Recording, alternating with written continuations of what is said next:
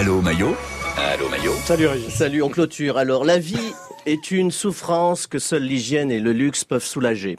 Je vous explique. Hier, afin de, de, détendre ce corps de rêve pétri par les douleurs du quotidien, je prenais un bain de lait de brebis bio mais tiède pour hydrater les parties les plus rugueuses de mon anatomie, tandis que Amédée, un jeune réfugié de la Corne d'Afrique que j'héberge gracieusement, contre quelques faveurs et travaux d'intérieur, me faisait les ongles des pieds à la dent. Chacun ses coquetteries.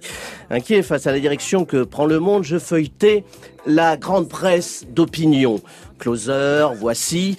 Et alors même que je terminais la page rébus de Paris Match, Vlatipa, que je tombe sur un article un article qui me tombe des mains, ce qui fait qu'il trempait dans le lait de brebis, et qui m'a fait sursauter d'effroi, ce qui fait qu'Amédée a failli avaler mon gros orteil, écrit en lettres grosses et grasses, au milieu de la page, ces mots qui claquaient comme une gifle au roman national, Michel Sardou, prêt à quitter la France. Ah, nom de Dieu de bordel de quinoa. Pas toi, Michel, not you, Michael, pas maintenant, not yet, pas la France, not the country with incapable d'organiser une finale of the Champions League. Ne m'appelez plus jamais France.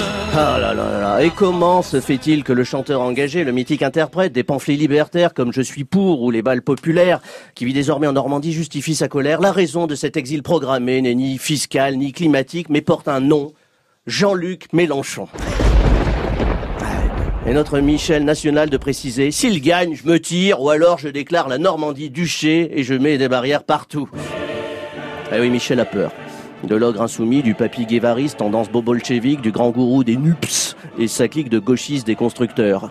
Après avoir nous avoir vendu cette législative comme un troisième tour électoral où un appétrant s'auto-revendique Premier ministre, elle serait désormais un référendum entre deux prénoms, Jean-Luc ou Michel. Voter Jean-Luc, c'est dire au revoir à Michel.